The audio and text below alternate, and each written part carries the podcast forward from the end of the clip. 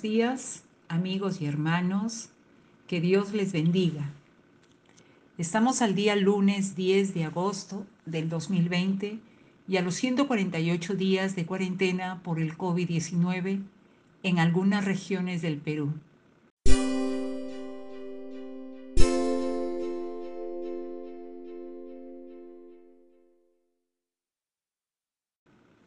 En esta ocasión vamos a hacer una breve reflexión sobre algunos versículos del libro de Isaías, específicamente de aquellos que están referidos al Santo de Israel.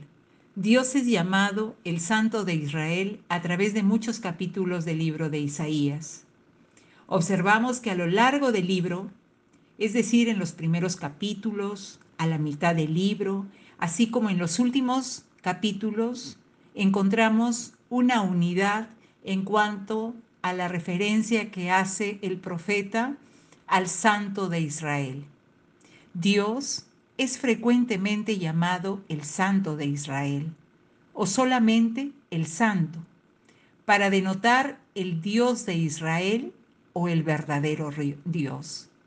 La santidad de Dios es uno de los atributos hermosos que adornan la majestad de Dios, del Dios Todopoderoso, que significa la absoluta pureza moral de Dios y que significa también que no puede pecar ni tolera el pecado. Proviene de la raíz etimológica del vocablo santo, que significa separado o apartado. Vamos a continuación a hacer una breve reflexión en Isaías capítulo 1, versículo 4 sobre este tema. Dice así, oh gente pecadora, pueblo cargado de maldad, generación de malignos, hijos depravados, dejaron a Jehová, provocaron a ira al Santo de Israel, se volvieron atrás. Nos llama la atención gente pecadora. Y para aclarar el concepto, pecar significa errar el blanco. Porque muchas veces consideramos que gente pecadora es aquella que realiza pecados groseros o pecados muy puntuales, como por ejemplo adulterar, fornicar, robar, matar, etc. Significa la palabra pecado errar el blanco. Y en el contexto de Isaías, Judá, como nación, había equivocado completamente el camino al desobedecer el mandato de Dios. Santo de Israel es una modalidad favorita utilizada por el profeta para llamar al Señor, a Dios. Dios se revela a sí mismo como el santo a una nación pecadora.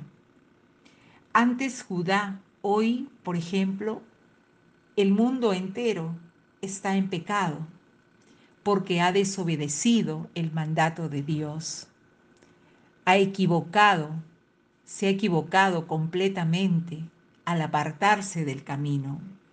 Entonces en este tiempo, de la misma manera, Dios se revela a sí mismo como el santo a una nación, a un pueblo, a una humanidad que está en pecado. La naturaleza de Dios no ha cambiado. Él es el mismo de ayer, de hoy y de siempre.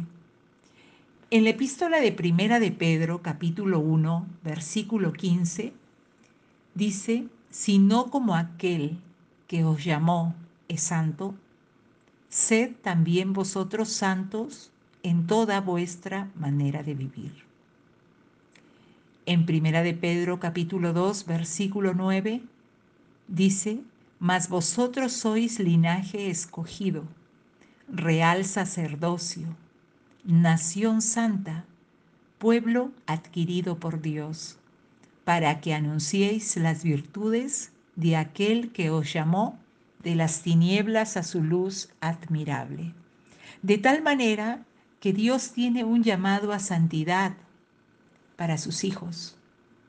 Él, en singular, dice, como aquel que os llamó es santo, sed también vosotros, el pueblo, sus hijos, sed también vosotros, plural, en santos en toda vuestra manera de vivir. Luego dice que vosotros, refiriéndose al pueblo de Dios, sois linaje escogido, nación santa, pueblo adquirido por Dios. El Señor nos llama santos, aplica su santidad a su nación y a su pueblo, porque Él es santo. Por lo tanto, también en ese llamado dice que así como el que nos llamó es santo, sé también vosotros santos en toda vuestra manera de vivir. Somos llamados a ser separados o apartados de lo malo. Eso es lo que significa la palabra santo, separado, apartado, apartado para Dios. De tal manera que el Señor Dios que es santo, también ha llamado a un pueblo a santidad, a una nación santa. Pasamos a lo que dice Isaías en el capítulo 37, versículo 23. Aquí tenemos el caso de un rey asirio, Sennacherib. Sennacherib fue un rey que vivió por los 705 años antes de Cristo y reinó y murió como a los como por los 681 años antes de Cristo. Y fue un rey que devastó el territorio de Judá, se levantó contra el pueblo de Dios, asedió Jerusalén, conquistó y destruyó Babilonia, pero fue un rey que terminó muy mal, que terminó mal y cuando Isaías se refiere a este tema, a este rey, Sennacherib, dice así en el capítulo 37, versículo 23, ¿a quién has injuriado y blasfemado? ¿Y contra quién has alzado la voz y levantado con altivez tus ojos? contra el Santo de Israel. Tenemos aquí otro versículo que nos habla acerca del Santo de Israel. En esta ocasión está referido a un rey, a un rey impío, a un rey que no amaba a Dios, por supuesto, y que se levantó contra, el, contra la nación de Dios. Entonces, la palabra de Dios utiliza la, el siguiente, la siguiente palabra. ¿A quién has injuriado? El injurio, ¿qué es la injuria? Es un hecho o es un insulto que ofende a una persona y que va a atentar contra la dignidad, contra el honor y contra la credibilidad de una persona, especialmente cuando ese dicho es injusto. Esa es la injuria. Y por otro lado, la blasfemia es una palabra o expresión injuriosa, pero que se dice contra Dios o contra las cosas sagradas. Entonces, refiriéndonos en el contexto de Sennacherib, este rey de Asiria que se levantó en contra de la nación de Judá, la Biblia dice, ¿a quién has injuriado y blasfemado? Que ya sabemos lo que significa la injuria y la blasfemia. ¿Y contra quién has alzado la voz y levantado con altivez tus ojos? Contra el Santo de Israel. Entonces vemos de que el mal que hizo este hombre, este rey, fue contra la nación de Dios también su fin fue terrible, porque dice la Biblia en el mismo capítulo 37, versículo 36 en adelante, que salió el ángel de Jehová y mató a 185 mil en el campamento de los asirios. Y cuando se levantaron por la mañana, he aquí que todo era cuerpos de muertos. Entonces Sennacherib, rey de Asiria, se fue e hizo morada en Nínive. Bueno, pero dice que mientras adoraba en el templo de Nisroch su dios, sus hijos lo mataron a espada y huyeron. Qué terrible fin de este hombre. Fue muerto a espada por sus propios hijos. Debemos tener mucho cuidado, de acuerdo a lo que nos dice la palabra de Dios, cuando injuriamos o cuando blasfemamos, cuando el hombre injuria o cuando el hombre blasfema. Injuria sabemos que es contra otra persona. Blasfemia es cuando se trata de una expresión injuriosa contra Dios o contra las cosas sagradas, las cosas de Dios. El final de este hombre fue terrible, fue muerto por sus dos hijos, porque dice, lo que hizo este hombre lo hizo contra el santo de Israel, contra aquel que es santo, puro y perfecto, el Dios todopoderoso, el Dios de Israel, como dice la expresión, y no hay otro como Él, porque Él es el Dios verdadero. Otra expresión acerca de este mismo tema, el Santo de Israel, lo encontramos en Isaías capítulo 41, versículo 14, cuando dice, no temas gusano de Jacob, o vosotros los pocos de Israel, yo soy tu socorro, dice Jehová, el Santo de Israel es tu redentor. Gusano de Jacob se le llama gusano a Israel, que es un símbolo de la debilidad.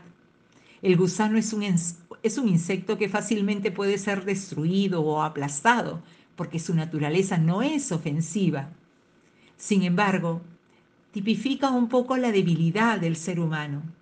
Pero frente a esa debilidad, dice la palabra de Dios, no temas, no temas, gusano de Jacob, o vosotros los pocos de Israel, yo soy tu socorro, dice Jehová, el Santo de Israel es tu redentor. Qué hermosa promesa, qué hermoso ánimo que da el Señor, porque Él es el Santo de Israel, dice, el Santo de Israel es tu redentor. No importa que seas débil, no importa, dice, porque vosotros los pocos de Israel, yo soy tu redentor. Por eso te dice, no temas, dice Jehová, el Santo de Israel es tu redentor. En cuanto al profeta Isaías, por otro lado, y su visión del carácter de Dios en cuanto a su atributo de santidad y de pureza. En Isaías capítulo 6, este, esta visión que tuvo acerca de este carácter divino como es su santidad, produjo una reforma en su propia vida, en la propia vida del profeta, y lo indujo a poner énfasis en la perfección divina, al instar a Israel a luchar con perseverancia para lograr con ayuda del Señor la santidad. La visión que Isaías tuvo de Dios en el capítulo 6 de este libro, en los versículos del 1 al 4, nos da una idea de su grandeza, misterio y poder. El Señor, Isaías vivía en un tiempo en que la decadencia moral y espiritual había alcanzado su cima. Por lo tanto, era importante para él ver a Dios en su santidad. Y santidad, como repetimos, significa ser moralmente perfecto, puro y apartado de todo pecado. Dice el capítulo 6, versículos del 1 al 4, en el año que murió el rey Usías, vi yo al Señor sentado sobre un trono alto y sublime, y sus faldas llenaban el templo. Por encima de él habían serafines Cada uno tenía seis alas, con dos cubrían sus rostros, con dos cubrían sus pies y con dos volaban. Y el uno al otro daba voces diciendo, Santo, Santo, Santo, Jehová de los ejércitos, toda la tierra está llena de tu gloria. Toda la tierra está llena de su gloria. Y los quiciales de las puertas se estremecieron con la voz del que clamaba, y la casa se llenó de humo. Es maravilloso, fue una experiencia que tuvo el profeta al ver esta visión, donde lo ve al Señor sentado sobre un trono alto y sublime, y sus faldas llenaban el templo. Y aún ve a los serafines en esta visión, que con dos alas cubrían sus rostros, y con dos cubrían sus pies, y con dos volaban. Y se cubrían sus, sus ojos, sus rostros, perdón, cubrían sus rostros porque no podían ver al que es santo. Y el uno al otro daba voces diciendo, Santo, Santo, Santo, Jehová de los ejércitos. Toda la tierra está llena de su gloria. Realmente nosotros también necesitamos descubrir la santidad de Dios, la perfección moral de Dios. Cuando la comprendemos correctamente, nos ayuda nos ayuda para purificarnos del pecado, para limpiar nuestra mente, renovarnos, renovar nuestra mente, nuestros conceptos acerca de las cosas. Nuestra mente debe ser limpia y renovada. No juzguemos, no, no seamos ligeros en prejuzgar y en juzgar también de tal manera que nos da la capacidad, a través de una mente limpia y renovada, el Señor nos capacita para adorar, adorarle a Él y servirle. Porque para adorarle a Dios necesitamos ser limpios, tener un corazón limpio, una mente limpia, una mente renovada, un corazón renovado porque Él es santo, Él es puro, Él es perfecto en este atributo. ¿no? Como dice aquí la palabra de Dios, los serafines daban voces diciendo, Santo, Santo, Santo, Jehová de los ejércitos, toda la tierra está llena de su gloria. Es la experiencia que necesitamos en una relación íntima y personal con Dios, descubrir que Dios es santo y que Él nos ama. Nosotros somos pecadores, Él nos ama, pero Él rechaza el pecado. Y por eso necesitamos nosotros tener un encuentro personal con el Señor, con Dios, a través de la obra que Jesucristo ha hecho por nosotros en la cruz del Calvario. Esa obra a través de la cual Jesús cargó nuestros pecados. Esa obra vicaria, esa obra sustitutoria en la cual el Hijo de Dios tomó nuestro lugar en la cruz y murió por nosotros, murió llevando y cargando nuestros pecados, de tal manera que a través de ese nuevo nacimiento podemos entrar en una relación con un Dios que es santo, Dice la palabra, sin santidad nadie verá a Dios. Que realmente el Señor nos ayude y con su Espíritu Santo esté cada día renovando nuestro corazón, nuestra mente, de tal manera que podamos cada día descubrir este atributo maravilloso de Dios que es su santidad. Y como este llamado que está escrito en su palabra en Primera de Pedro, sino como aquel que os llamó es santo, sed también vosotros santos en toda vuestra manera de vivir. Que el Señor nos ayude y nos bendiga. Amén. Que tengan un buen día.